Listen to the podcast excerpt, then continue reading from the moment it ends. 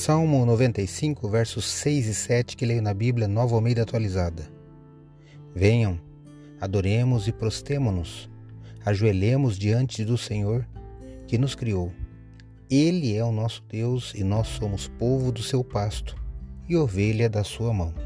Salmo 95, versos 6 e 7.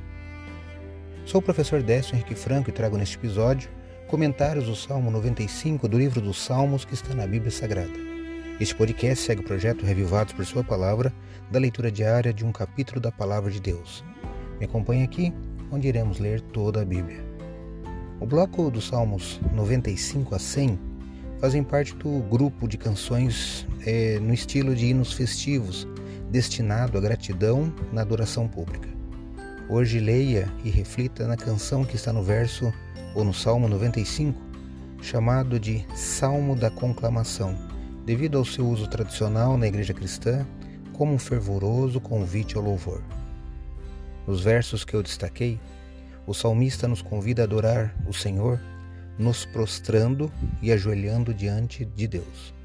Assim como se mostra respeito às pessoas ao se levantar diante delas, deve-se mostrar respeito a Deus ao assumir posturas apropriadas na adoração.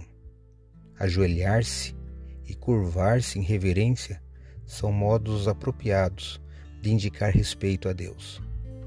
Você tem demonstrado respeito a Deus também com suas atitudes? Reflita nisso.